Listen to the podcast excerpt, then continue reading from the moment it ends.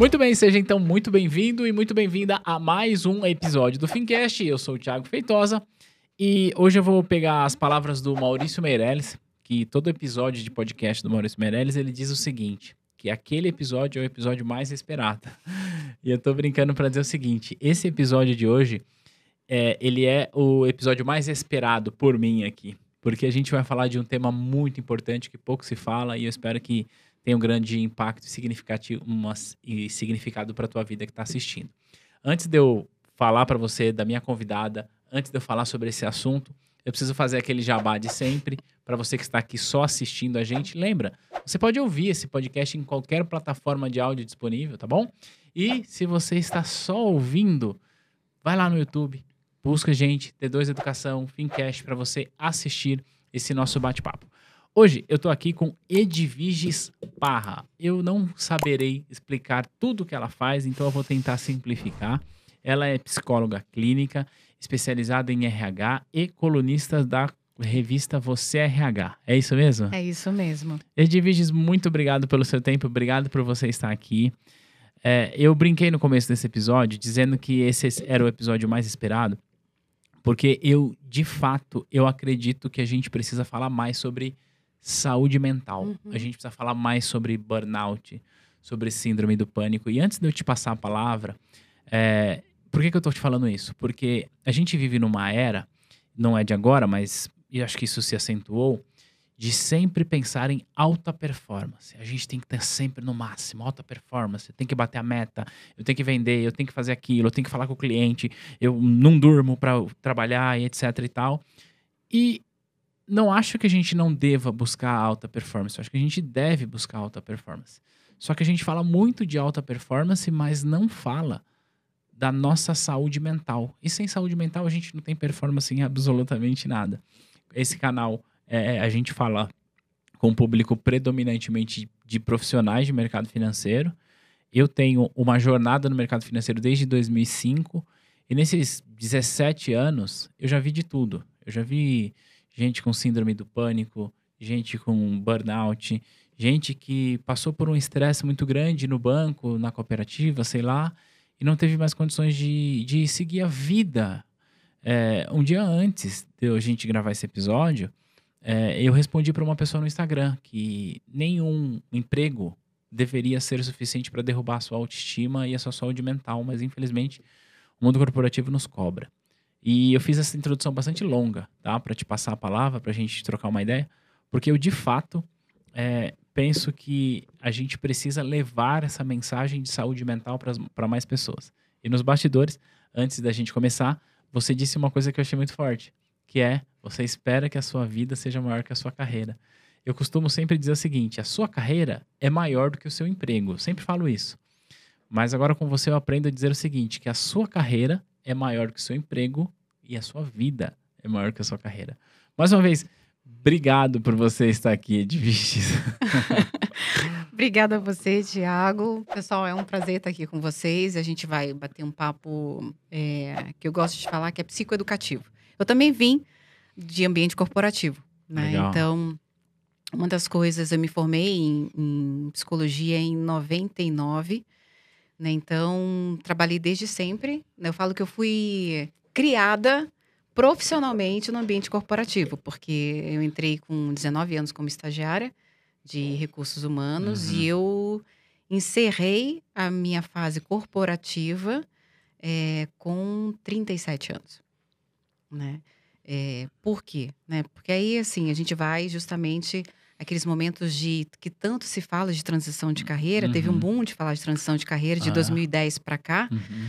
né? E eu revisitei exatamente a formação em psicologia, o que que me fez, são aquelas fases, né? Uhum. O que que me fez, por que que eu vim para um mundo organizacional, o qual eu agradeço muito. Uhum. Eu até brinco que eu falo assim, é, eu não quis ir fazer o estágio manicômio judiciário, que é punk, gente, Ah, imagino que né? sim.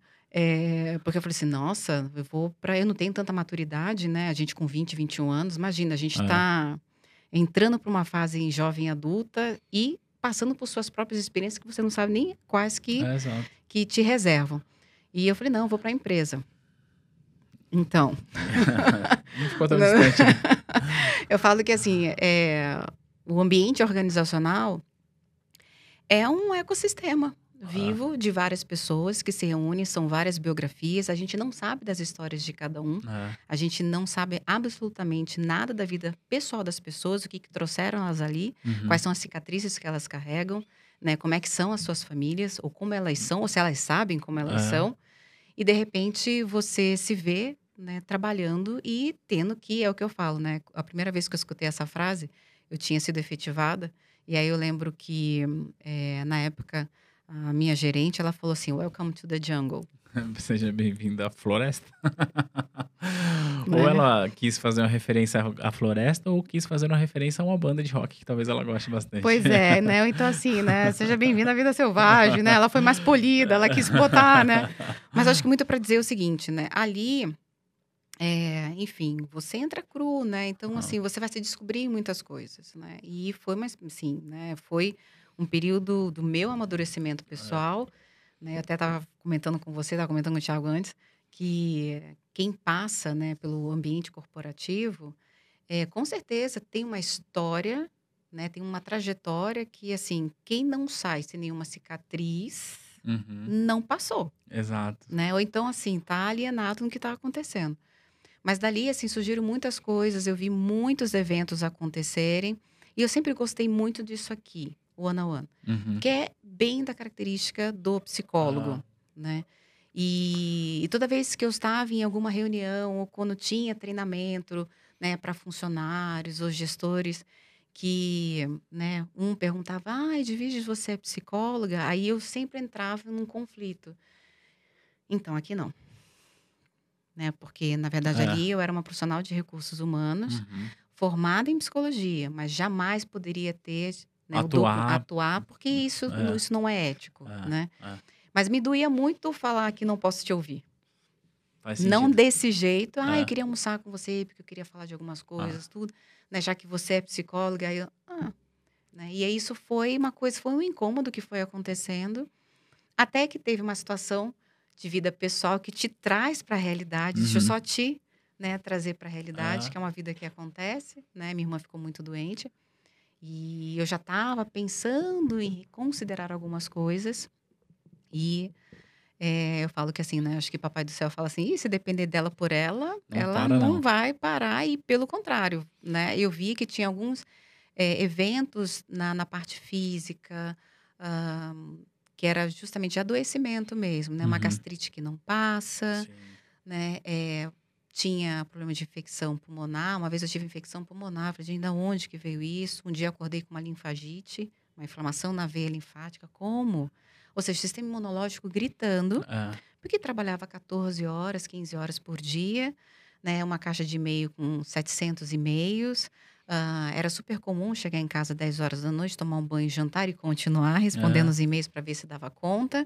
Eu sou da época do BlackBerry, a gente estava conversando com, com o Thiago, o pessoal aqui É, também da produção, eu falo assim que é, a gente sabia quando tinha e-mail chegando, quando a luzinha ficava É. piscando, e cada uma piscada era um e-mail chegando e ia, né? Então isso já dava já uma ativação.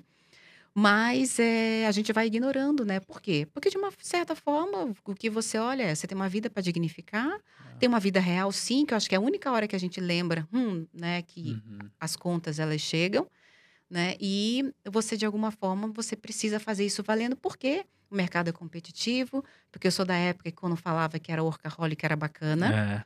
né? Quando eu- alguém faz uma pergunta, você sabe trabalhar sob pressão? Não, Sim. sabe não, você gosta, Gosta, de é. trabalhar. Gente, eu vou falar uma coisa para vocês. Entre gostar e saber é bem distinto. Então, quando alguém pergunta, você gosta de trabalhar sob pressão? Eu falo assim, eu duvido que alguém entenda essa pergunta. Porque gostar de trabalhar sob pressão é você literalmente se ver em estado de estresse constantemente. Se a pessoa tem noção dessa resposta, ela jamais se dá. Mas se você sabe lidar, é outro, é outra narrativa, é, É. outro raciocínio. Certo. Eu posso não gostar, mas eu sei manejar bem as minhas emoções Eu frente a situações de pressão. Ah. Né? Mas antes era a pergunta que sempre tinha em recrutamento Ah. e seleção, e as pessoas falavam sim, não, Ah. para mim tá super ok, gosto. Só que assim, a gente tinha os afastamentos. Só que os afastamentos, nessa época, os afastamentos de saúde, olha que coisa interessante. Eu sou dessa época de 2000, De 2000 a 2012, a gente teve muito uma campanha falando sobre check-up médico. Uhum. Né? Então, fala assim, cuide do seu coração, né? faça exames preventivos, mas nunca se falava do tema de saúde mental. Nunca se falava do adoecimento, das doenças relacionadas. Por quê? Porque é intangível aos Não. olhos de quem vê. É, E ela se mistura com outros sintomas físicos né? e com outras doenças. certo. E vou te repassar, eu falo que a gente é um combo, né? Eu falo que a gente que é profissional da saúde, né? eh, Eu como psicóloga, eu falo que eu tenho, né? Que é o slash career, né? Então, assim, eu tenho várias carreiras dentro da psicologia, né? Então, eu digo que o que a gente vê é o seguinte, a gente estuda o corpo humano de uma maneira separada, cabeça e corpo, mas as nossas, nossas ativações e as nossas doenças, elas não acontecem separadas. Elas são igual combo de, pipo, combo de cinema. Então, É, sempre você vai comprar pipoca, guaraná e o docinho lá. é. Então, assim, se tem uma pessoa que, de repente, ela parece que tá com uma gastrite que não passa, né? É, ela vai tomando remédio, ela só fala assim, ah, eu só tenho gastrite. Quando você vai verificar hoje, a gente sabe que tem um monte de coisa associada. A gastrite é um- pode ser um sintoma que, desencadeado pelo quê? Para uma pessoa que seja mais ansiogênica, para uma pessoa que tem características mais ansiosas. Uhum. Só que esse ansioso para patologia, um transtorno de ansiedade, né, uma pessoa que tem uma síndrome do pânico, ou uma pessoa que tem aí, são todos os tipos, né? É, transtorno afetivo bipolar, as compulsões. Hoje a gente fala de dependências tecnológicas, que é outra doença, está na família dos compulsivos. Então, assim, e o corpo, ele reflete tudo isso. Então, tudo se mistura. Uma coisa ocasiona a outra, com certeza. Sim. Então, assim, aí quando você começa a olhar para isso, você fala assim, puxa, mas por que que eu cuido? Vamos pensar numa gastrite que não passa, ah, eu tomei remédio, e aí tudo melhorei. Mas por que que eu tenho uma reincidência? Acontece uma situação de estresse, bum, né? É uma coisa cronificada. Quem é o ativador? Será que é a forma como eu vejo as coisas? Será que o ambiente onde eu estou é um ambiente estressor? São coisas isoladas? Aí começa a vir todos os porquês. E aí eu falo que a partir de 2014, que olha que coisa curiosa, a gente só começou a falar em saúde mental por quê? Você consegue lembrar o que, que teve de 2014, importantíssimo no nosso país? 2014 a gente tomou um 7x1, acho que foi isso. não, essa, aí, essa aí eu fiz questão de apagar mesmo. mas, mas tem um evento relacionado ao futebol, desculpa te cortar, Aham. relacionado ao futebol e relacionado à pressão no trabalho. Em 2000, você me fez lembrar, em 2014, antes de jogar contra a Alemanha, o Brasil jogou contra o Chile. Aham. E teve disputas nos pênaltis.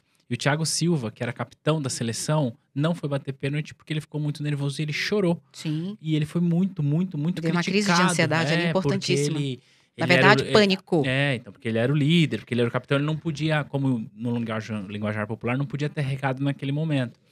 Mas desculpa eu entrar nesse assunto, é porque você falou 2014, eu lembrei da Copa, mas é isso, né? Se você falar sobre você viver sob estado de pressão, você vai viver em vários momentos, em maior ou menor grau, Isso. e pode ser que em algum momento você que respondeu a vida inteira bem aqueles estímulos de pressão, em algum momento você fala, cara, não deu pra mim, foi o que aconteceu com ele lá. E, e assim, né, e legal você trazer esse exemplo, porque no caso dele, né, eu gosto É. muito da área do esporte, né, então sempre gostei, enfim. Ah, E no caso dele, fal- tinha um certo preconceito de ter um psicólogo do esporte, foi justamente a temática que naquela época teve, aham. né? Será que não era importante? Porque não só teve ele, né? Teve outro, Davi, O Davi- né, o Davi Luiz. Davi Luiz, É, o né? da- é, é que o Davi Luiz, ele. O, o, o- que repercutiu foi depois do 7x1, depois que ele tinha perdido.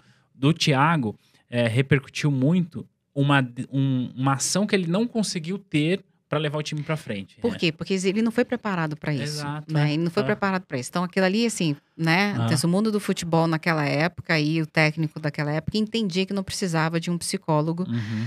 é, para o time, enfim. Então, e eu acho que ele mudou de ideia depois desse advento.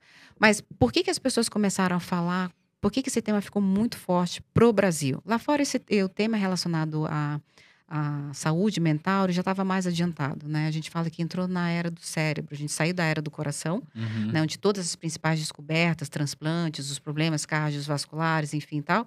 E aí começou a ter um interesse muito grande, e aí assim, a gente sempre tem, né, nos países como Estados Unidos e Europa, de estudar sobre o cérebro, essa, esse universo que é tão atraente, tão sedutor, como é que ele funciona, tão poderoso. Por isso que as pessoas começaram a ter acesso à à neurociência. Uhum. Mas no Brasil, a gente falando em 2014, a gente teve uma coisa muito importante que só aí foi tangibilizado o momento das pessoas. A gente teve uma crise econômica que começou em 2014. Sim. Né? E eu lembro claramente que eu ainda foi meu, meu último período, né? Na, eu estava numa indústria automotiva, como RH, e eu lembro exatamente dessa fase, foi o primeiro setor impactado, de todas as suas ramificações. É. E aí a gente começou a falar do quê? Claramente na questão do desemprego. É. As empresas começaram por tentarem sobreviver. Umas tentaram manter, outras não. A gente teve um índice de desemprego muito forte. Esse índice de desemprego esbarrou aonde? Na pirâmide de Maslow, que a gente está falando, Sim, na base é. da pirâmide, que é a parte de sobrevivência. É. Aonde as pessoas se sentiram ameaçadas.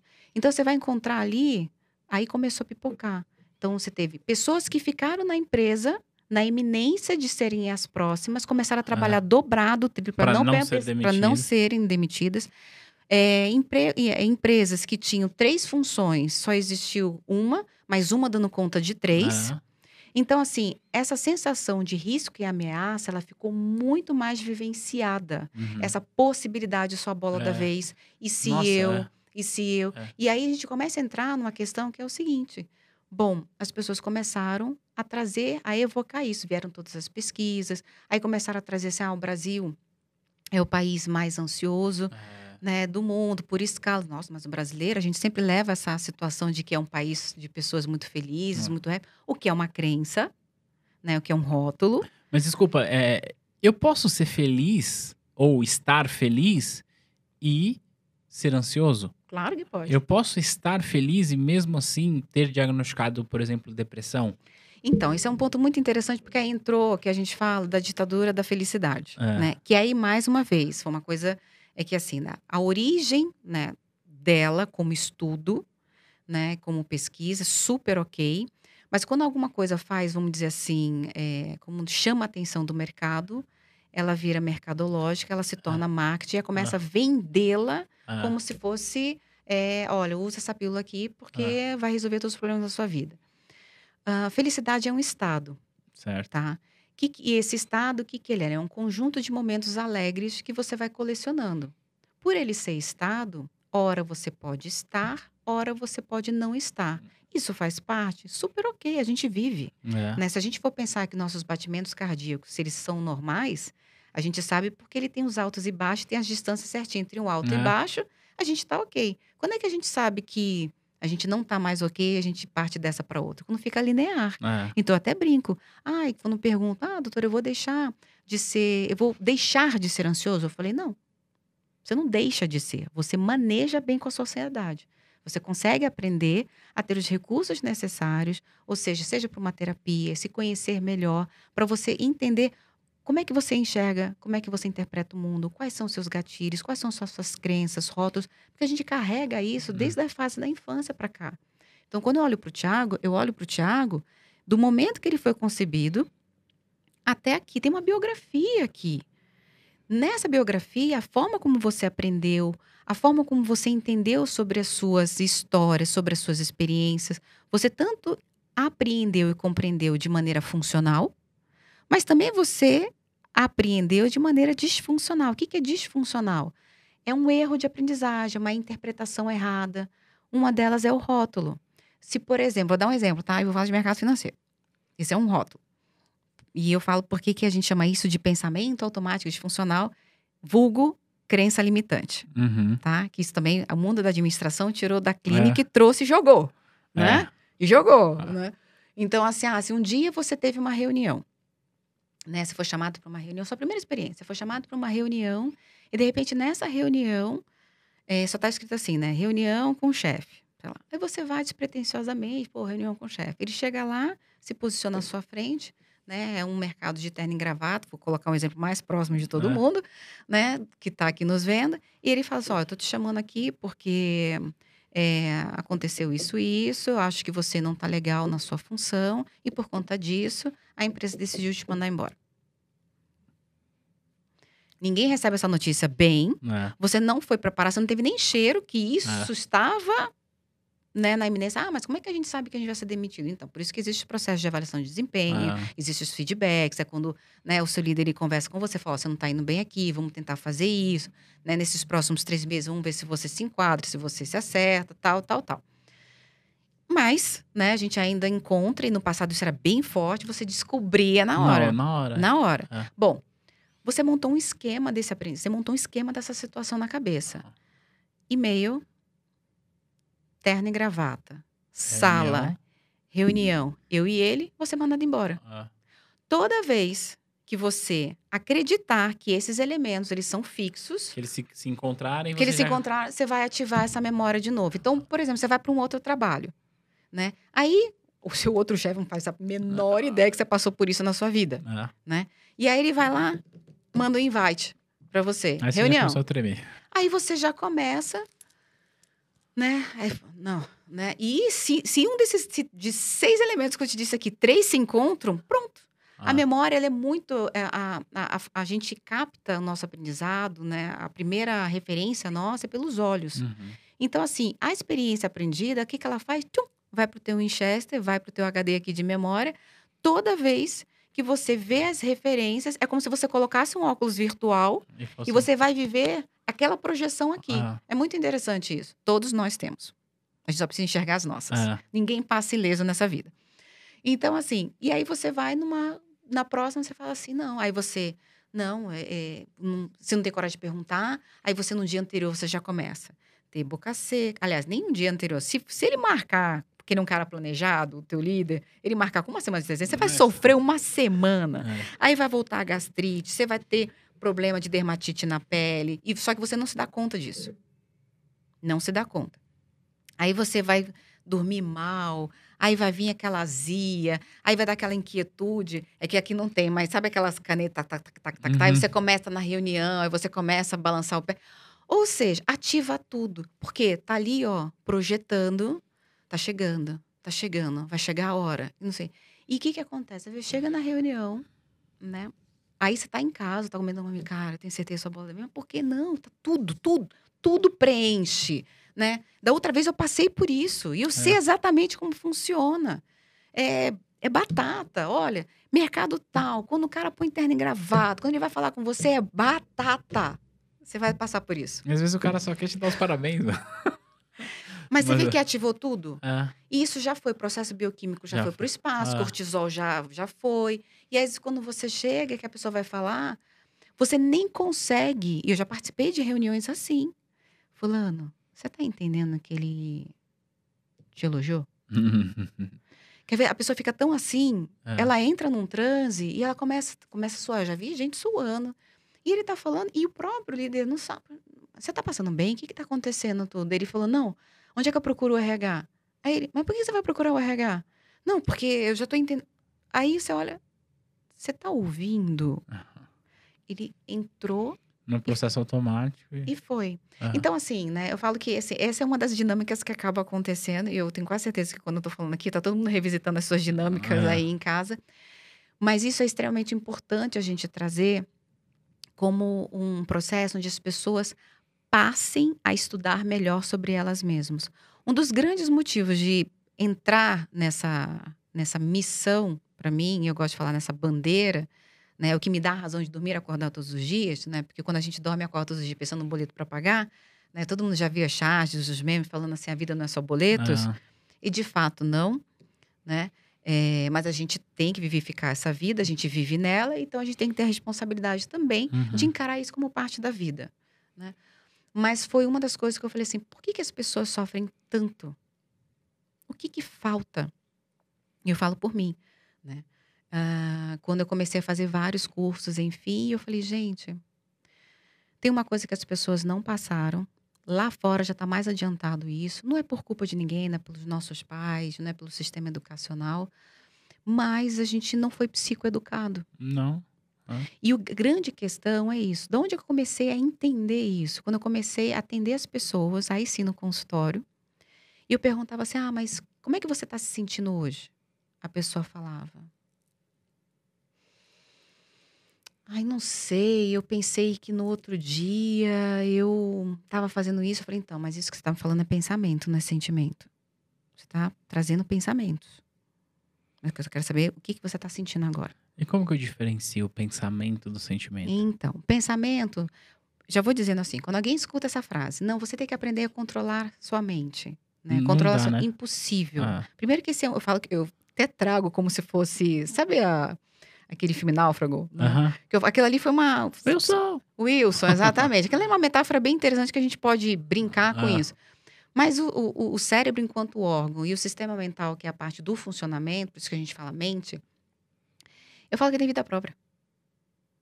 Se eu falo pra você assim, ah, não pensa no elefante branco passando Já aqui na mesa, pensando. já viu, É. né? Ainda botou adereço, porque eu não Ah. sei, né? Ainda coloca adereço.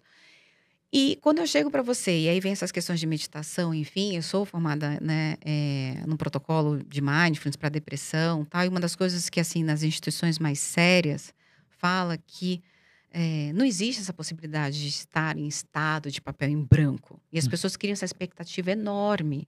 Eu falei não, se você começar a meditar, você vai ver que a sua mente fala demais Ah, não só fala, como projeta a cena, como cria fantasia, um monte de coisa. E isso faz com que as pessoas se frustrem, porque acham que isso não é o correto. Isso não é o normal. Ah, então, isso é o normal. a meditação é a minha mente ficar vazia, né? Não, não, não, não, pelo contrário, você vai ver muita ativação. Ah. Essa é a intenção. Porque quanto mais eu habito, eu falo que é habitar o seu corpo, eu falo que essa é a nossa primeira e última morada. Ah, Essa é a real. Você dorme no seu corpo, acorda nele e precisa dele para tudo. Então, se você não entender que o seu corpo é sua morada, não existe. Você pode estar na melhor casa do mundo, mas aquela casa não é a sua casa. Essa é a sua casa. É o seu corpo, a sua mente, onde você habita. Se você não habita, você tem sérios problemas. Todos nós, em algum momento das nossas vidas, a gente não se dá conta disso. Às vezes, infelizmente, vai se dar conta em situações onde a sua vida fica comprometida. Ou você fica ou você vai, uhum. né? Mas é, é extremamente importante as pessoas entenderem como elas funcionam. E uma vez que eu, que eu faço essa psicoeducação, da mesma forma como você se dedica numa missão da parte de educação financeira, mas considera a parte humana dentro da sua educação, é, eu entendo que a minha responsabilidade é fazer com que as pessoas se apropriem delas mesmas. Então, assim, dentro de um ambiente organizacional, a coisa que eu mais via é lá, a empresa não faz nada por mim, a empresa não faz isso, a empresa não faz isso. De fato, a empresa tem um papel e uma responsabilidade que parte disso ela tem que ser um espaço de promoção, de saúde, de desenvolvimento, de promoção. Mas ela não tem e não consegue ter responsabilidade se você vai fazer uso disso. Faz sentido. Não tem, não tem É. como.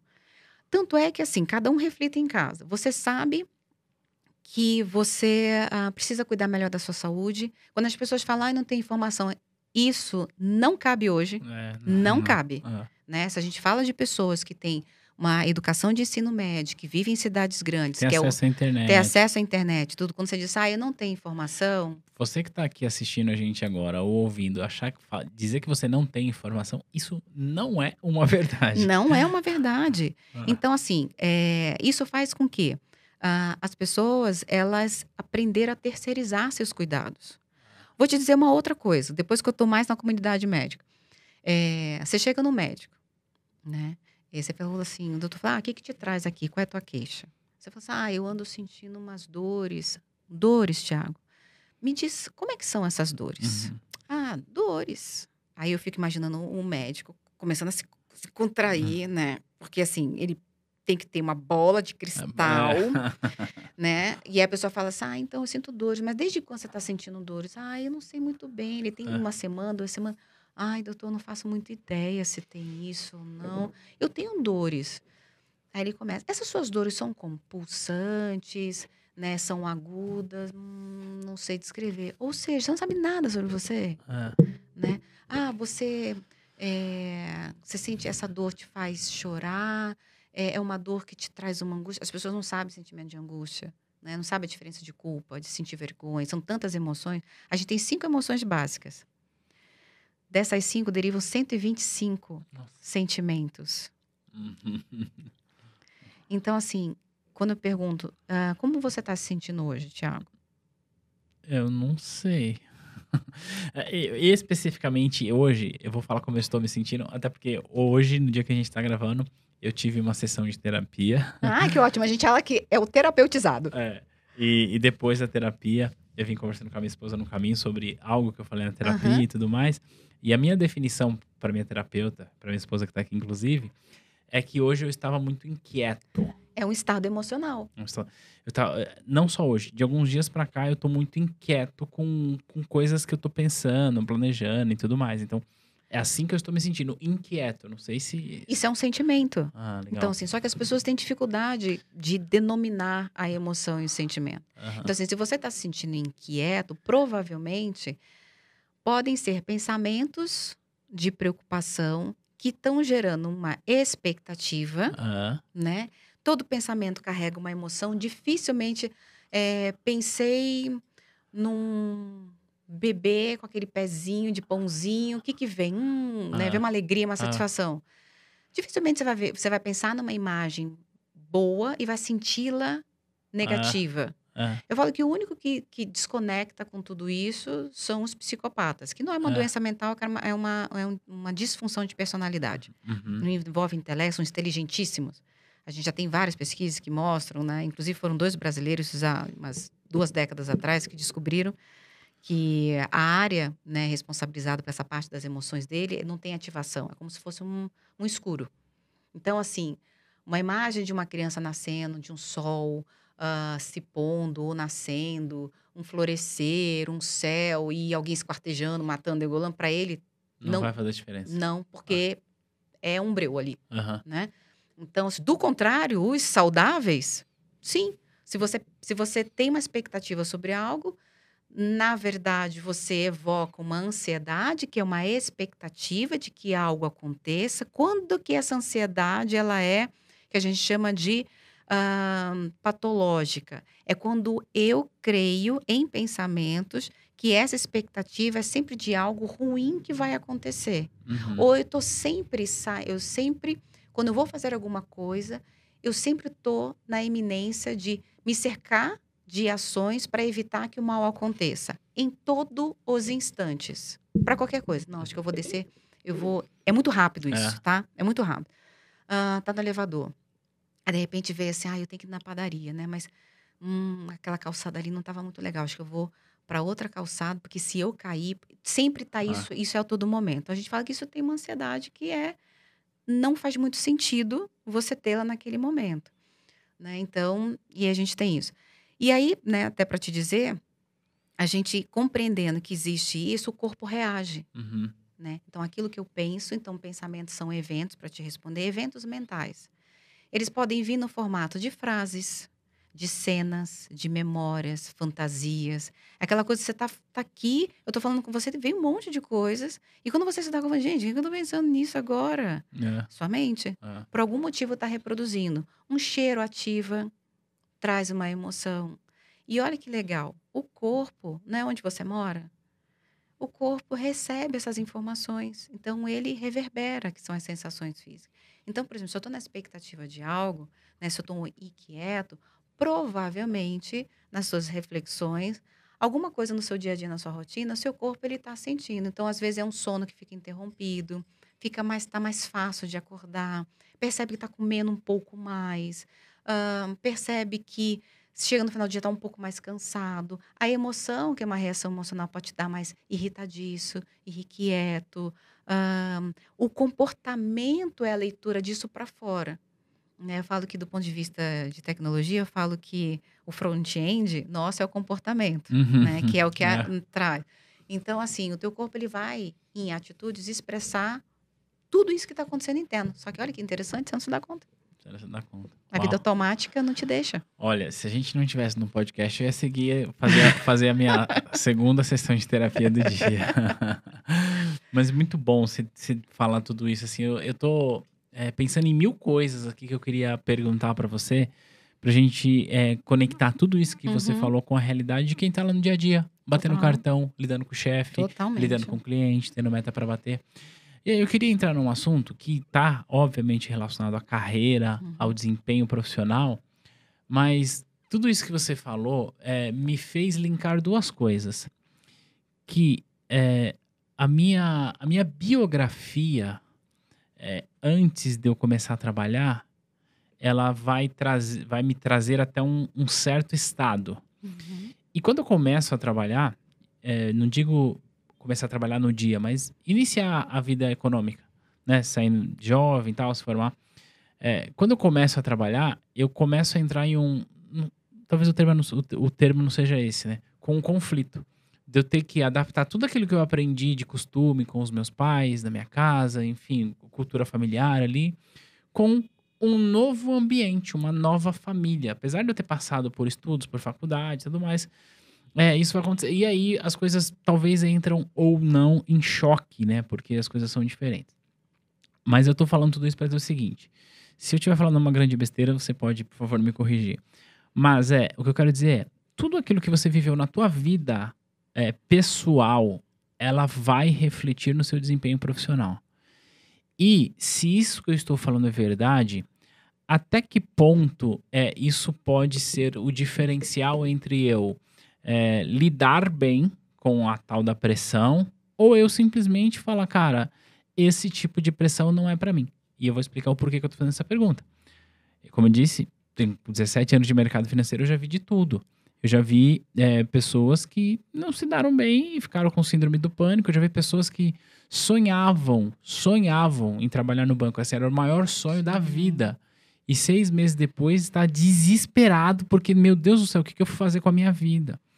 Ao passo que a gente vê pessoas que têm uma carreira de sucesso, que ficam 10, 15, 20, 30 anos, se aposentam e tá tudo bem. Então, é, como eu já vi esses resultados diferentes, né, nas pessoas, inclusive comigo, até que ponto que a minha vida pessoal, o meu background pessoal vai influenciar é, no meu comportamento profissional e se isso acontece, é, como que eu posso não obviamente mudar isso, mas é, entender e lidar com essas diferenças. Vamos lá. Assim, tem um... É complexo, mas eu vou, eu vou pegar um ponto, tentar amarrar isso num ponto, que assim, tudo tem a ver com expectativas. Tá? Ahn, o ser humano, né, todos nós, a gente cresce, né, a partir de expectativas. Olha, você vai, é importante você estudar, porque você estudando, você tem oportunidade de acessar, né, eh, possibilidades maiores para você ter oportunidade de conquistar suas coisas, você ter sua vida, tal, tal, tal. Isso aqui sempre a gente tem, a gente passa isso mesmo, porque a gente tem que ter expectativa Ah, mesmo, porque ah. senão, enfim, né, do que, Ah. que a gente está fazendo aqui? Mas tem um ponto que assim, e você até então, eu vou pegar como se vou fazer uma historinha aqui para Uhum. ficar bem ilustrativo. Ah, você quando você entra para a faculdade, já começa ali, é até antes do trabalho. Uhum. Eu falo que qualquer um, eu senti isso, acredito que você, quando a gente sai, na minha época era segundo grau, né? Hoje é ensino médio, é uma virada de chave muito abrupta. É. Você sai do segundo grau e aí você entra na faculdade. Ali já começa, é um universo, universidade, Uhum. né? É um universo de histórias, é uma complexidade. Ah, os seus professores te tratam bem nessa questão do jovem adulto. Ó, essa é a matéria, se vira. E aí você acabou de sair da. Né, ainda mais se você ficou numa escola que você entrou desde a época né, do Ah. ensino fundamental e saiu, tem uma relação afetiva que foi criada, você é o. Né, ou é o Tiaguinho, ou é o Ah. seu sobrenome, não sei o quê. E aí, de repente, você chega numa escola onde é um professor universitário. Bem-vindo à selva de novo. Bem-vindo. Ah, esse é o seu primeiro bem-vindo à selva mesmo. Você vai encontrar uma pluralidade ali, né? E ali você tem que começar, esse que é o ponto. Uma vez eu escutei um querido, né, que é- hoje ele é reitor, né, da Faculdade de Medicina da Unifesp, ele falou assim: quando eu pergunto para ele, né, quem ele é, né, lá os alunos, quando eu vou recebê-los, eles falam assim: "Ah, eu sou estudante de medicina". Eu falei: "Ah, é? Não serve". Aí as pessoas olham e falam assim: não, você tem que começar desde agora a entender que você é um médico em formação. Ou você se apropria dessa sua profissão e leva ela a sério desde já, ou você, se você se encarar como um estudante, não espere terminar o curso para virar médico, Faz sentido. né? E eu achei isso muito interessante. É. Então, por quê? Porque na hora que você entra, por exemplo, na faculdade, ah, eu quero fazer engenharia, ah, eu quero fazer economia, eu quero fazer isso. Ali já é um exercício profissional. É. Ali já é.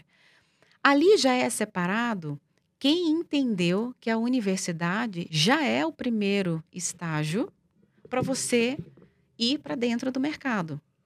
Se você entra ou você encara, né, a faculdade né, como uma continuação, uma extensão do seu ensino médio, isso pode te dificultar no baque mais ainda quando você vai entrar como um estagiário ou como uma pessoa do, de carreira técnica, em caso em banco, tudo, porque você vai olhar para aquilo ali e todos vão te tratar como se você já estivesse pronto, É. É. né? Então, e eu até falo, né? Na minha época, estagiário não tinha quatro, seis horas. Era oito horas, nove horas. E agradeça que você tem um estágio. Então, você era tratado igualmente. Isso começa com a gente fala a questão de maturidade. Começa a vir esse olhar. Quando você chega nesse momento de você entrar para uma empresa, seja no modo, né, logo no início de carreira, como estagiário, ou um auxiliar administrativo, o que seja, né, como seu primeiro emprego, vamos dizer Uhum. assim, né, é, numa empresa, ali é um outro organismo, né, ali é uma outra comunidade Sim. né? E ali você pensa o seguinte: você vem com a sua história, com seus valores. Se você está numa empresa com 5 mil funcionários, são 5 mil pessoas também com suas histórias, com seus valores, são 5 mil biografias coexistindo no mesmo espaço. Né? Se a gente fala de crenças, todos nós vamos carregar nossas crenças ali. Uhum. Se a gente fala de acertos e de sabores, são 5 mil pessoas que têm seus acertos e de sabores. São 5 mil pessoas que têm sua forma de ver a vida e que aprenderam daquilo ali. São várias gerações, intergerações, de diversas idades, décadas de experiência, que você ainda não vivenciou. Você nem sabe como é que vai ser a sua. É. Então, quando você olha para isso, já começa. E aí a gente fala de por que, que você está ali, né? Se eu chegar, né, e falar assim, ah, você está ali para você ganhar dinheiro e você ter tudo o que você quer, desculpa, você está formando um chão de vidro Uhum. e um telhado também. Por quê? Porque isso é muito, isso não é sustentável. Uhum. Ah, mas a gente não, não deseja isso. Aí eu falo, "Se sim, mas ele é parte de um todo muito maior. Porque você vai ter, para você adquirir isso, isso é a consequência, é um resultado, é uma caminhada, é uma jornada. Por isso que a gente fala, carreira é uma jornada. Né? Então, assim, para você chegar nesse estágio onde você quer, você tem que se dedicar em cada fase neste momento, entendendo que tudo que tem ali é aprimoramento de capacidades. Só que aonde é que a gente pecou? né? A gente só pensou na parte competências técnicas, Ah. profissionais, e esqueceram a emocional. É. Então eu falo para você, você pode, por isso que algumas empresas hoje, elas eh, preferem, você, você- ah, eu não sei matemática financeira, né? Mas você tem aptidão. Mas é um cara super dedicado, ele tá lá, ele tem uma adaptabilidade, a gente também tem que avaliar o nível de Uhum. adaptabilidade, né? Que as pessoas conhecem mais como resiliência. Eu gosto muito de falar de adaptabilidade, porque é o sinônimo que faz com que as pessoas entendam isso, trazendo exemplos. né? Se eu Uhum. falo para você, ó, você tem que ser resiliente. E se eu falo para você, você tem que ser adaptável, quem te chama mais para ação? É, não sei, acho que é é resiliente, não? Adaptação. É. Termina em ação. Ah, faz sentido, faz sentido. É. Né? Ah. Você fala assim, ó, porque você consegue materializar exemplos de adaptação. Você Ah. consegue trazer mais recursos, Ah. mais repertório intelectual. Começa a vir mais cenas na sua cabeça. Puxa, é, se eu preciso ser mais adaptável, adaptável para quê? Para agradar os outros? Não, para você viver em harmonia, em conformidade consigo, com os outros e com o ambiente. Isso me gera esforço, isso me gera trabalho? Que é uma outra coisa que as pessoas começaram a tomar uma certa ojeriza. Gente, ter capacidade de trabalhar é para tudo. A É. vida é um A trabalho. vida é um trabalho, é. Para nascer é um baita de um trabalho que Meu você Deus. faz, né? É. Então, assim, o problema não é o trabalho. O trabalho é uma capacidade de você transformar as coisas. É. Então, o que, que a gente está falando de tudo aqui? Eu estou falando de expectativas, eu estou falando de melhor compreensão em sua relação com o mundo, entender-se melhor. Os outros não são responsáveis por você. Não queira isso. Uhum. Não faça isso. É como se você se abster-se de você e entregasse e terceirizasse os seus cuidados aos outros.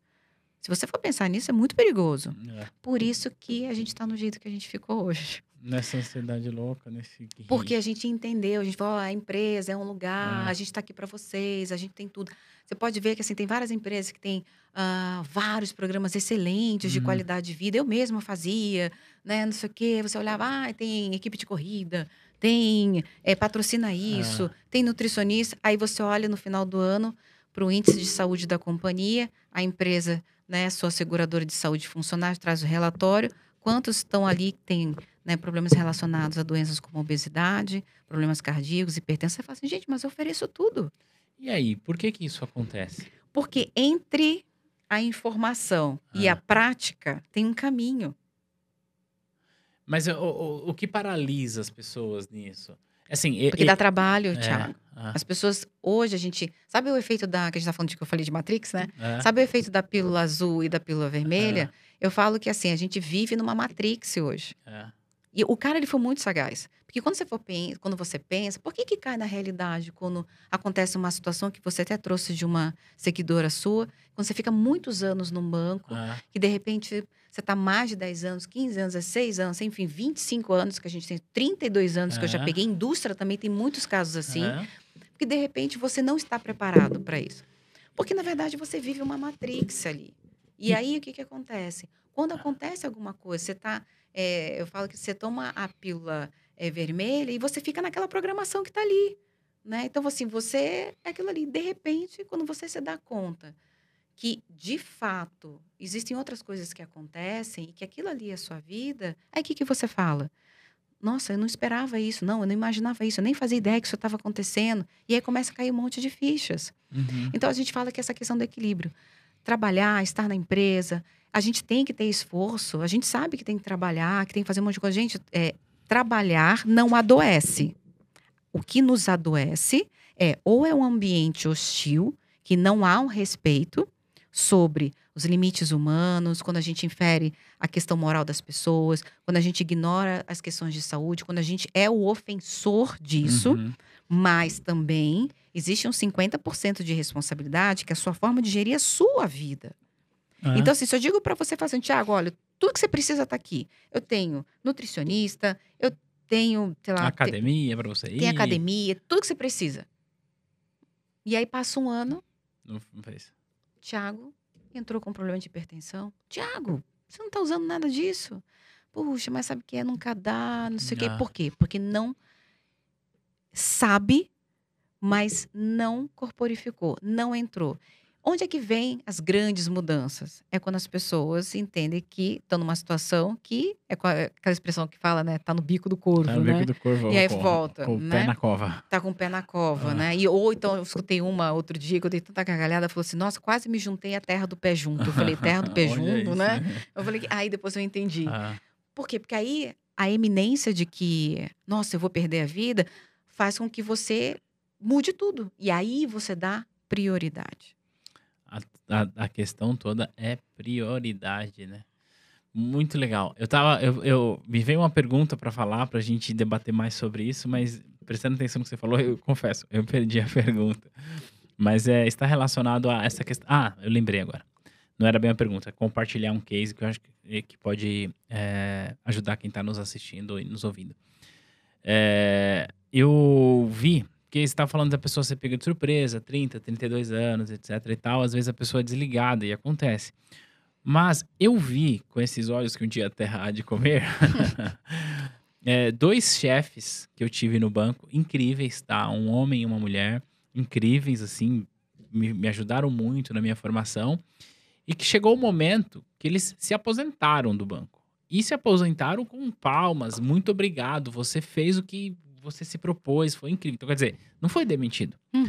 Mas mesmo assim, essas duas pessoas especificamente depois se viram em uma situação emocional ou sei lá o quê, que perderam a sua utilidade, por assim dizer, sabe? Uhum. É, o que eu quero dizer com isso é, é, se a gente não entender que a nossa vida é maior do que a nossa carreira, que não é que a gente Isso, é falou, isso aí. a gente pode incorrer nesse risco de ser Totalmente. demitido. É, ontem, é, para quem tá nos assistindo, a gente tá gravando esse episódio numa quarta-feira. E na terça-feira, antes da gravação, eu abri uma caixinha de perguntas no Instagram e uma pessoa compartilhou que ela ficou 17 anos no banco e foi desligada e ela estava se sentindo muito mal por isso. E aí eu respondi ela com, com todo o carinho e atenção que isso, que isso merece. Mas foi incrível a quantidade de mensagens que eu recebi no meu direct, que até a gente Uhum. conversou aqui antes sobre isso. E tudo isso para dizer o seguinte, né? É, o teu trabalho, ele precisa fazer parte da sua vida, ele não é a sua vida. Porque você pode ser demitido, Isso. você pode é, se aposentar, você pode, de repente, falar: não, não quero mais fazer isso, sei lá, vou pra praia, vou fazer outra E coisa. a vida, e pode acontecer outras adversidades. Ah. Uma pandemia, Uma pandemia. quem poderia pensar? Ah, Eu gosto de usar, até num, num contexto terapêutico, Tiago, assim, é, eu gosto de usar uma, uma metáfora, assim, que é a seguinte: a- a- a- o universo é feito de três partes. Isso, eu gosto muito de usar isso, principalmente para as pessoas que gostam de ter muito controle e previsibilidade, que são as pessoas mais ansiogênicas, que têm, assim, essa questão de ansiedade mais patológica. uhum. Eu falo só, um terço dessa responsabilidade, né, é o outro. Um terço é a sua, um terço do universo. Você controla, entre aspas, aquilo que te diz respeito. Mas a partir do momento, o outro, você não exerce o controle e a outra parte que cabe do universo, muito menos. O que, que entra nessa questão do universo? Os fenômenos naturais, Não, as ó, doenças, né? Uma situação política econômica. Por quê? Ah, porque é um grupo de pessoas muito gigante. A gente está numa, numa, numa, num nível que é muito distante para tocar e a gente tem uma ação direta lá. Um, um exemplo típico que a gente pode falar assim nesse momento, enquanto a gente tá gravando, tá rolando a guerra na Rússia e na Ucrânia. Perfeito, exato. E tá muito distante, mas isso afeta a nossa vida. Exato. E aí, quando eu falo assim, você consegue perceber que dois terços você não controla? Ah, Só um terço? E vou te dizer, esse ser um terço, ora sim, uhum, ora não. é. Então, aonde que, aonde que a gente tem que entender? Que a vida, ela, em, todas a sua, em toda a sua concepção, não importa o quanto tempo de vida que você tenha, tudo é cíclico, tudo é fase. Tem início, meio e fim. Tudo vai ter início, meio e fim. Um, nesse início, meio e fim, a gente vai ter períodos que são mais curtos, Ah, a gente vai ter períodos que são médios e tem outros períodos que vão durar mais. Mas o fim sempre terá. Sempre terá, tudo. Então, essa acho que é a relação, que é a compreensão de mundo que a gente precisa ter. Então, assim, se a gente está em algum lugar, né? Se a gente está, vamos trazer aqui bem o exemplo para as pessoas que estão aqui, né? Isso serve para as outras, mas em específico. Se você está numa instituição financeira, se é onde você deseja, se você está trabalhando, às vezes a gente cai ah, em culturas que são mais fáceis, que são mais saudáveis. A gente às vezes cai numa cultura que é mais difícil. Como é que eu com- como é que eu lido com tudo isso? É, vamos dizer que assim as adversidades também nos tornam mais capazes. Para você lidar com emoções como tristeza, angústia, raiva, é, injustiças, enfim, tal, é, você precisa treinar sobre essas emoções. E para treinar nessas emoções, você vai precisar senti-las. Faz sentido. E aí o que acontece? Eu não posso deixar de não usar isso como uma forma de treinamento. Ah, Porque senão eu não crio capacidade. Para que, que serve essa capacidade? Ela serve para que numa outra situação, que eu vou me defrontar com tristeza, com mágoa, vou ficar chateado com uma série de... Isso vai acontecer sempre. uhum. A forma como eu vou lidar com, com essas situações, ela precisa ter menos intensidade da primeira vez que eu lidei. Porque eu, eu, tenho, eu te- ca- carrego um aprendizado. Aí, essa que é a questão. Ah, Então, assim, por exemplo, ah, primeiro emprego, né? O que, que a gente está mais motivado? Que seja o primeiro emprego. Aham. Você sabe como vai ser aquela cultura daquela... Não sabe, você só vai saber vivendo. ah, Então, assim, a partir do momento que você está ali, a, a forma sua de encarar é: eu preciso ganhar experiência.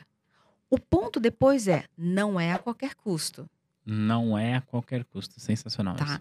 Mas, se aquele ambiente ele me desafia em todos os sentidos, eu vou experimentar esse desafio, porque eu preciso ganhar capacidade.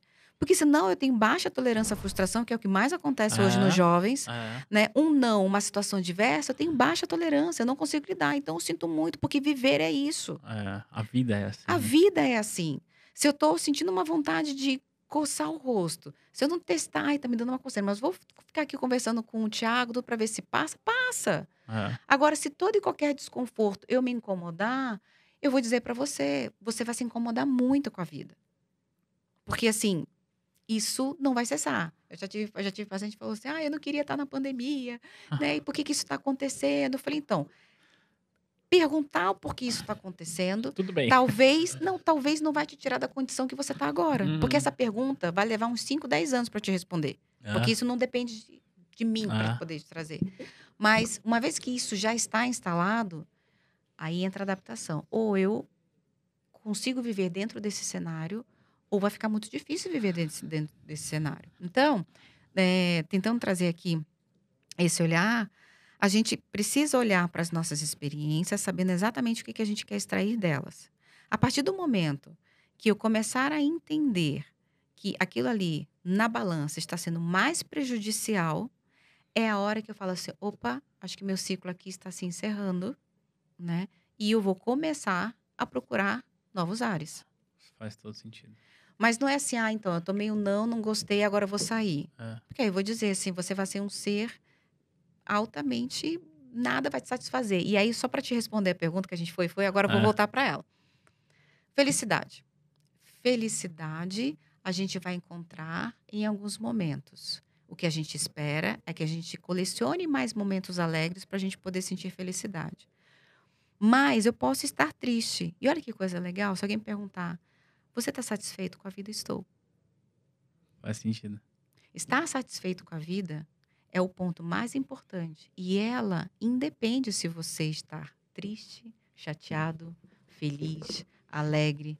Mas eu entendo e eu sou satisfeito com a vida que eu tenho, mesmo encontrando momentos que vai encontrar de adversidades. Então, essa questão de, ah, eu tenho que ser feliz, ó, eu tenho que ser feliz, eu tenho que buscar felicidade, tem que tomar um cuidado, porque a felicidade não é um estado infinito, Uhum. não é, não é, não é um, um lugar onde você atinge você fica lá.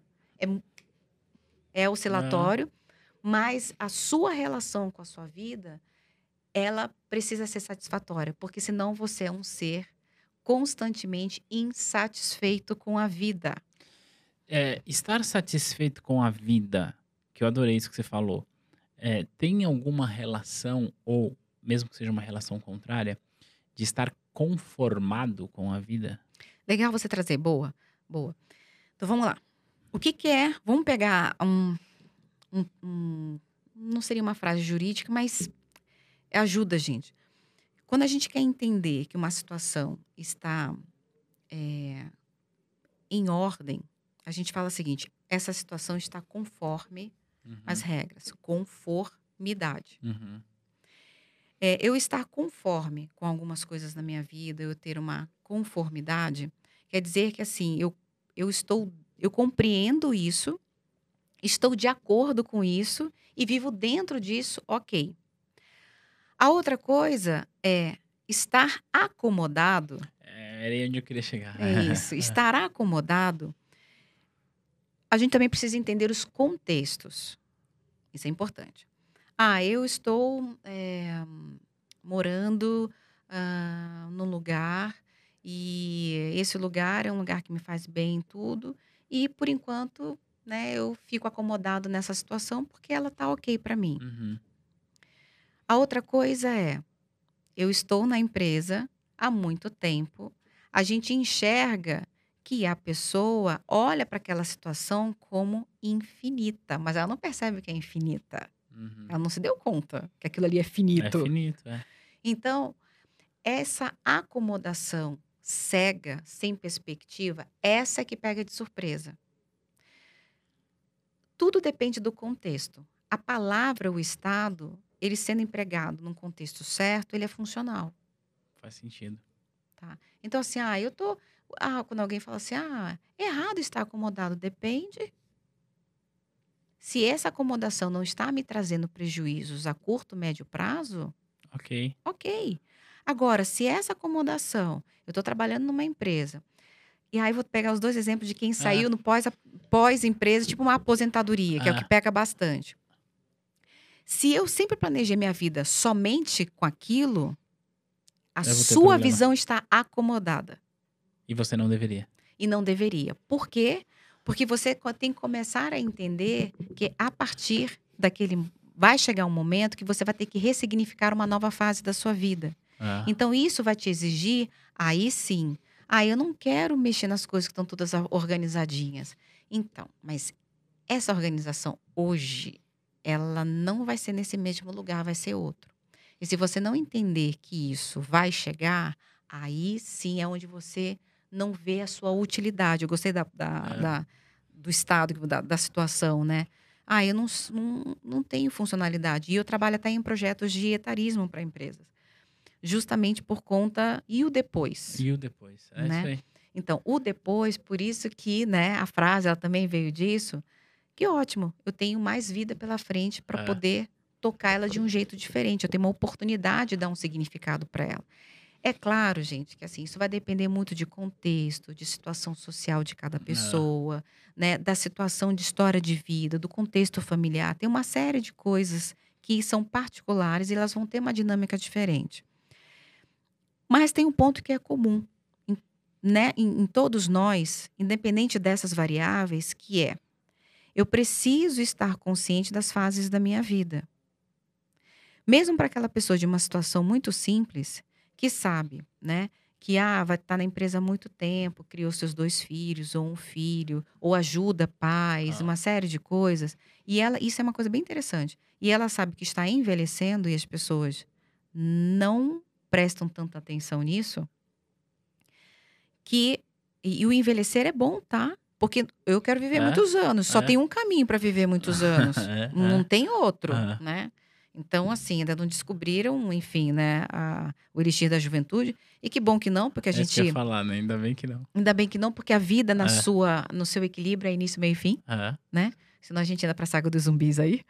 Então, é... Mas se a gente entender que se a gente quer ter vida longa, se a gente quer ter saúde, eu preciso começar a entender que as minhas fases passarão, É. né? E cada, cada ano que passa é um corpo diferente que eu habito. Olha quantos casos a gente muda no mesmo corpo, Eu já tô há 22, do- 22 anos já. não é? Eu falo que assim, uma coisa é a casa Ah. que eu habitei com 5 anos, É. com 15 anos, com 21, com 35, eu tô no 45. Então, assim, a cabeça, ela pode até às vezes me enganar, me projetar imagens. Eu É. sei porque eu tô treinando pra maratona e eu É. começo a falar assim, gente, cabeça, volta pra esse corpo aqui, porque eu já lesiono mais rápido. É. Mas, assim, eu preciso me harmonizar também com isso. É.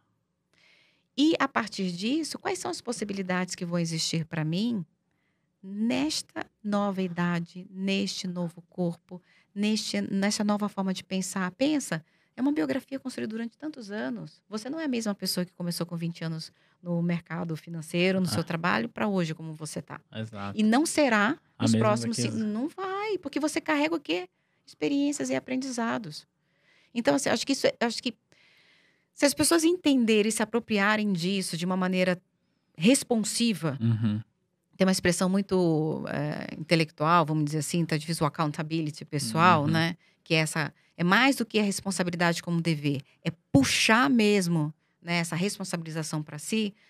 Ah, eu acho que daí a gente começa a ter eh, pessoas aí sim mais autoconscientes, aí a- uma maturidade também vai acompanhar e eh, e talvez a gente busque aí né, um pouco mais de equilíbrio nessas relações eh, nossa com o mundo do trabalho. Uau.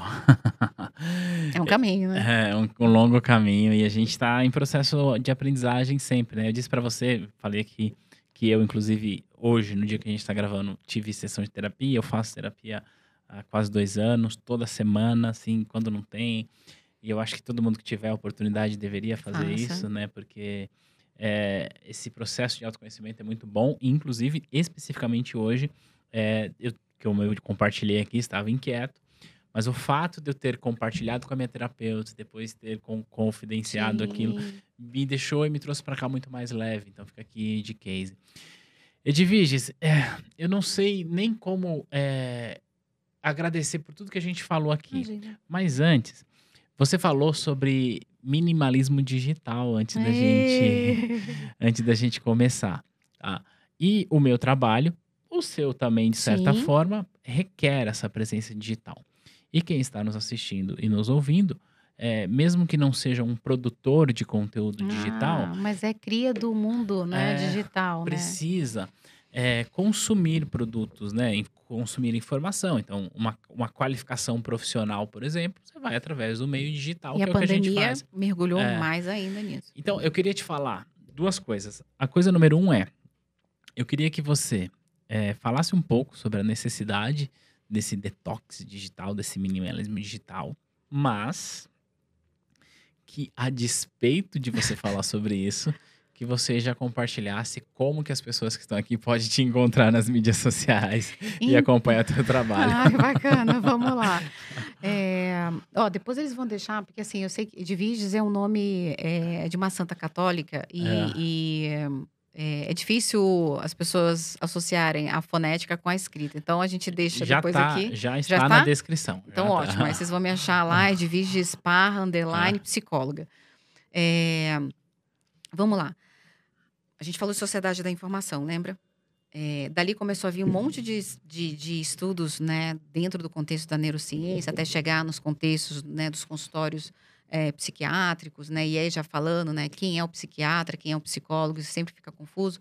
O psiquiatra é um médico especializado em doenças mentais. Né? Uhum. Né? Né, o psicólogo é um profissional da saúde que faz uso, tem aula de biologia, fisiologia, uma série de coisas, né, e faz uso dos recursos né, da área da saúde em processos terapêuticos. Tá? A gente não medica, isso é coisa de Brasil, acho que lá fora isso é um pouco diferente, mas a gente precisa entender tudo dentro da fisiologia humana, enfim, da psicologia, da parte de neuroanatomia, para a gente poder entender as coisas que acontecem. E é um trabalho lindo quando tem psiquiatra e psicólogo juntos. Essa dupla é uma dupla dinâmica e funciona maravilhosamente bem juntas. Bom, uh, trazendo de volta consumir informação. Aliás, vou trazer um, um para vocês não esquecerem. É, fazer uma, uma equação aqui, né? Informação mais experiência gera conhecimento. Eu ia dizer aprendizado, né? Chegaria. Olha que coisa interessante. Informação mais experiência gera conhecimento. O conhecimento aplicado em novas experiências gera sabedoria. Que legal isso. Tá? Então, quando a gente tem isso, isso é, isso é muito interessante, porque eu vou deixar aqui no cantinho dessa mesa, a gente vai ficar olhando aqui, né? Hum. Então, eu preciso de uma informação, eu preciso, o que, que eu faço com essa informação? Eu coloco ela em prática, eu vivencio ela, ela vai me gerar conhecimento. Gerou conhecimento, agora eu vou tentar fazer uso dela em outras situações, né, para ver como que ela se comporta e a partir dali eu vou tirar as minhas sabedorias. Tá. mundo digital. Né? Se a gente for entender numa linguagem no cyberespaço, a cultura digital, é a forma como eu uso, quais são as linguagens, é uma, é uma sociedade com culturas, valores, padrões. A gente está vivenciando isso de uma maneira que a gente está tentando entender, sim, que a gente vai precisar criar bastante novas regras de convivência, de valores, de consumo, tem uma série de coisas. Só que isso acontece de uma maneira muito abrupta, muito rápida, muito veloz. O que a gente está conversando hoje, tem alguém fazendo uma pesquisa que aí derruba o que eu vou falar e chega amanhã você tem que consumir. Enfim. Tem uma coisa muito interessante nessa questão de consumo, né? Que é por que, que eu consumo? O que, que eu faço com esse consumo? Qual é a aplicabilidade desse consumo e qual é a funcionalidade disso? Nossa, isso aqui é uma estratificação de um raciocínio que a gente no dia a dia não faz. Até porque ah, isso é fato, né? Tudo que tem a ver com digitalização, a questão das redes sociais, que muitas pessoas acabam vendo em várias matérias, a questão dos aplicativos, tudo. Eu falo que assim, o problema não são as ferramentas, mas a forma como a gente usa essas ferramentas é que, são os, que é o problema. Que são os problemas, na verdade. Por quê? Porque isso não vai parar. Esse é o nosso mundo, essa é a nossa era digital. O metaverso tá vindo aí. O metaverso tá aí. Eu uso dizer que a gente já vivia o metaverso, só que a gente não sabia. É. Né? É, e é bem isso.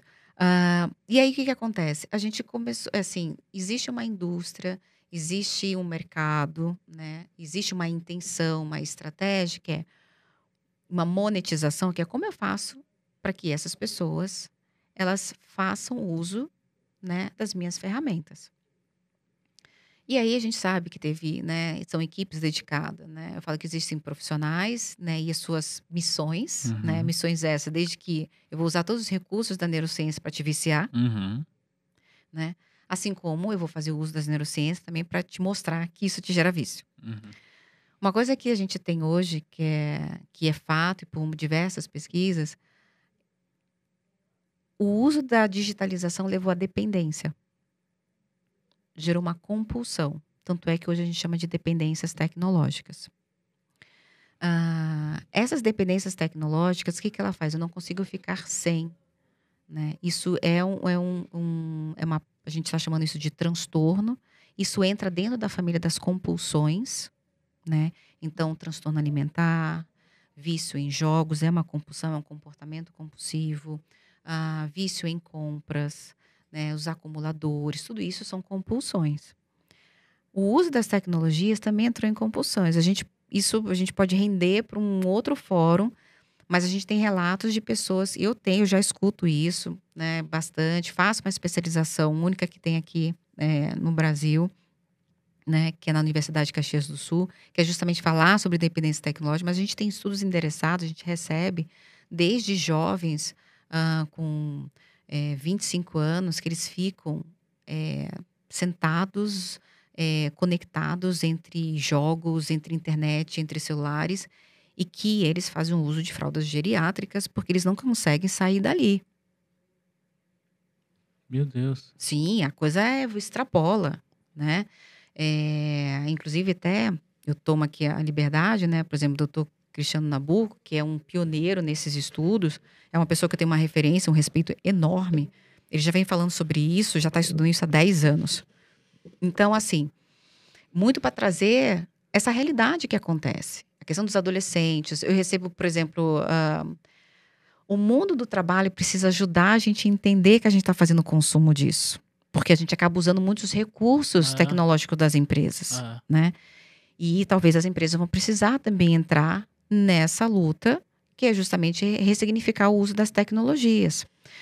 Um, e aí, o que, que você tem? Você tem um uso absurdo, você tem, tem todos os movimentos, o FOMO, que é o Fear of Missing Out, uhum. que é uhum. assim, ah, eu tô perdendo informação. Ah. Aí você tem todas as formas de comportamentos. Mas o que aqui é importante dizer é o seguinte: há uma intoxicação digital. O que, que é isso? Você, um tempinho, uma zapiada que você faz aqui no seu Instagram, esse movimento de uhum. scroll que a gente fala, né? Ele é muito parecido com o quando você está numa casa, um cassino de caçaninha que você faz aquele movimento da alavanca, né? Uhum. E você desce a Sim, isso hum. tudo tem toda uma explicação de neurociência, porque isso vicia essa área do cérebro, do córtex pré-frontal, estimula a área de, de produção de dopamina, enfim, tal. E isso tudo é onde você, quando você vê, você gastou 30 minutos e não viu. Uhum. Aí a gente fala assim, gente, o tempo tá passando tão rápido, né? Está, porque a gente tá botando muita coisa é. no tempo. Não dá tempo às coisas. Eu não consigo. Tem gente que até faz. Eu já escutei relatos de pacientes que falam assim: ai, para aliviar um pouco o meu cansaço, tudo, eu gasto horas no Pinterest. Uhum. Fico ali, mas você pensa sobre nada, não penso nada, só fico ali, ou seja, eu tô só meio que alienado sobre isso. Então, por um outro lado, começou a surgir um movimento que é de um, de um professor da área de tecnologia. Tem até um livro chamado Minimalismo Digital, uhum. quem tiver interesse. É bem legal. Que ele, num, num período dele de férias, né? Ele não levou celular, não levou, não levou nada. E ele começou a entender, na experiência dele, que ele começou a se conectar com coisas que ele não fazia ideia que ele tinha perdido. Tipo, é, vento tem cheiro? Né? Tô, no, tô no mato, cheiro é, escutar mais sons diversos, uh, perceber que o tempo ficou um pouco mais prolongado, né? É, a mente sem estar se ocupando com telas, enfim. Ele falou assim: e a gente que não quer ter exposição, uhum. né? Faz o uso da mídia. Olha que eu faz o uso da mídia, mas não quer ter exposição. Eu estava falando para você né, que o ano passado eu tinha uma conta de 30 mil seguidores. E aí chegou um determinado momento e falou assim: eu não quero mais saber disso. Chega. Uhum. Eu não quero ficar pensando o que eu vou fazer, tu derrubei tudo, né? A, a minha assessora quase, quase, ai meu Deus do céu. É assim, é um medo que dá isso.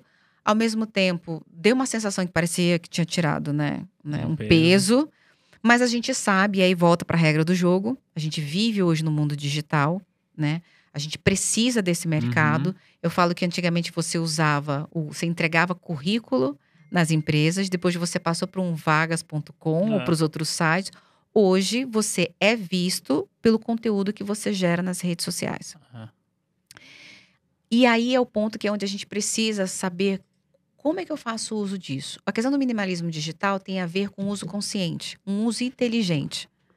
Então, assim, por que que ah, por exemplo, o seu trabalho, né, Tiago? Você usa bastante, é o seu veículo principal, é onde as pessoas conseguem ter acesso a um trabalho super bacana que você faz, que você traz essa questão de educação, tudo. E aí você faz uso dessa ferramenta. Se você entende que você faz uso dessa ferramenta para fins de trabalho, né? Então isso tem que ter X horas do seu Uhum. dia voltado para isso. O pouco tempo que te sobra, você tem que fazer seu momento offline, que é a sua vida offline. Que é justamente você se conectar com outras coisas. É o olho no olho, é um conversar com alguém, é você tirar smartwatch, é qualquer coisa. Faça pegar livros, né? Então, eu até hoje não consigo lidar com Kindle. Eu falei, gente, Ah. não consigo, eu preciso do cheiro do Aham. livro. Isso, me- isso me conecta, eu preciso estar mais próximo disso. Então, assim, você tem que saber para que, que você usa. Então, assim, eu derrubei, por exemplo, essa conta, falei, não quero ter essa obrigação. É, tudo bem que a gente sabe que tem os percursos. É, o WhatsApp, né? É, saí de vários grupos, não tenho. E o WhatsApp não uso no final de semana. Então, eu já deixo até. Gente, se é urgente, a gente não manda WhatsApp, a gente liga. Uhum. A gente não manda WhatsApp para dizer socorro, a gente liga para pedir socorro. Uhum. Se não for isso, não serve. Não vou atender. Não vou, não vou olhar. E de fato, não. Ah, mas a gente fica é, abster do WhatsApp, somente olho para o lado família. Uhum. Ponto. Ah. Se eu entendo que isso aqui é prioridade, é isso que eu faço. E durante a semana, você sempre estabelecer uma rotina de prioridades mesmo, tentar se manter nesse círculo que eu chamo de autopreservação. Por exemplo, Netflix. Adoro. Mas assim, eu coloquei pra mim que eu não assisto nenhum filme durante a semana, só no final de semana. Até porque eu criei um sistema que era assim, na época a gente não podia ir para cinema, né, na pandemia. Ah. Eu falei, gente, eu amo cinema, eu preciso pensar que eu tenho que criar um, Um ambiente. um ambiente, né? Ou então o dia que é. Ah. E aí eu comecei a falei, não, não tem Netflix durante a semana. A Netflix é o cinema, então eu tenho que usar o sábado como sempre usei, de uma maneira adaptada, Uhum. como se é o sábado ou o domingo que é o dia do cinema. Como se eu estivesse indo pro cinema. Aí você pode até criar um certo ritual, pipoca, Isso. Então, assim, para as pessoas no dia a dia, e aí eu falo assim, na questão do trabalho, WhatsApp de grupo de trabalho, uma série de coisas. Falei, gente, procura colocar prioridade. Para que, que você faz uso de determinadas tecnologias? Ele até traz um desafio, fica 30 dias sem as ferramentas opcionais. Alguns aplicativos. Uhum. Então, por exemplo, né? E cada um vai escolher o que, que é É. opcional, Ah. né? Então, por exemplo, ah, sei lá, Facebook para mim é opcional. Aliás, eu só tenho conta no Facebook. Se eu derrubar a conta do Facebook, derrubo, derrubo É, minha conta do Instagram. Eu não uso. Então, tá lá. É. Então, esse aí já faço. Ah, tire as notificações que, assim, não- que são notificações que não vão te agregar.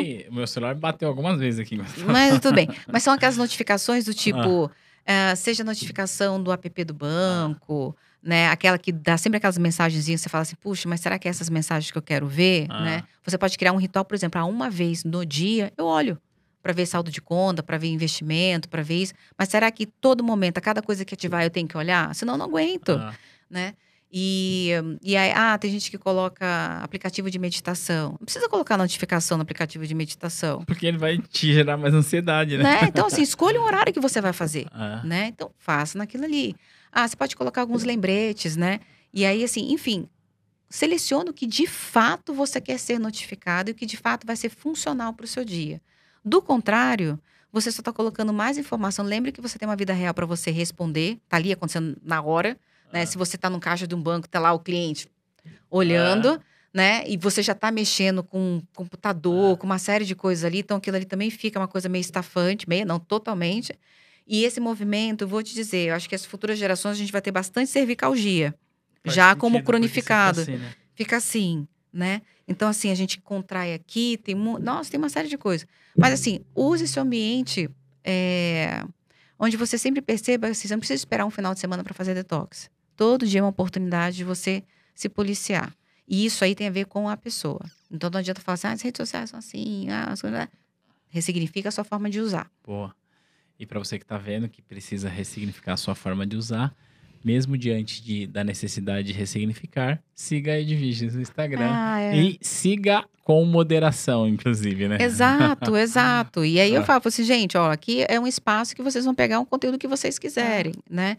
É da mesma forma, sabe, né? O, o, o, o teu conteúdo é um conteúdo para quem quer aprender. É. Então, assim, eu já coloquei que esse aprendizado é super importante para mim. Então, eu tenho lá a prioridade, É. que é o conteúdo do Thiago. Por quê? Porque aquilo ali eu entendo que é importante para mim. Perfeito. Então Ah. sempre vai ter uma agenda ali e você vai se sentir fazendo uso mais funcional. Ou seja, tudo que você vai aprender é para gerar soluções para o seu dia a dia. Sensacional. Muito bom, muito bom, muito bom. Mulher, o papo está incrível, Tá? incrível, esse é um, incrível. Esse é um papo que dá eu quero, manga. eu quero já deixar registrado aqui um convite para você voltar ah, aqui. Você topa? Topa. A gente pode até falar especificamente de burnout. É verdade, eu nem entrava nesse assunto que é tão importante. Mas é importante que a gente fez aqui com, É. com o ouvinte, sabe o que foi? Uma breve psicoeducação. É, Burnout é um tema muito sofisticado para quem, quem nem sabe o que que é emoção. boa, muito bom. É muito sofisticado esse tema. Então, quando alguém fala assim, ah, é, a última só para dizer para vocês, né, um- uma, enfim, uma revista me chamou para poder, né, levar conteúdo e tal. Eu falei, gente, então muito cuidado. Esse é um tema super, super delicado, tá? Então, assim, tem muita coisa dentro desse tema, tem muitos erros interpretativos sobre esse tema e, assim, vamos com calma, porque se você não sabe nem o que, que é saúde mental e adoecimento mental, você não chega no burnout. Boa, mas tá registrado aqui, publicamente, que você vai Tá, voltar. Eu venho, eu venho, eu venho. Divis, muito obrigado mais Eu uma vez pelo agradeço. seu tempo, pelo, pelas suas palavras. Foi incrível, foi edificante. Eu mesmo aprendi muito. Espero que quem está nos ouvindo e nos assistindo também. E para você que está no YouTube, comenta aqui a sua percepção sobre esse episódio. E vai lá no Instagram da Edvige. Se você gostou, vai lá, agradeça pelo tempo. Ela vai ficar feliz em interagir contigo também. Ah, sim, porque isso, receber esses feedbacks, né, nos ajuda a saber como é que a gente consegue se tornar ainda melhor, mais funcional e útil para as pessoas, Sensacional. né? Obrigada, gente. Obrigado. Obrigada, Thiago. A gente vai se ver e se falar no próximo material. Tchau, tchau. Tchau, tchau.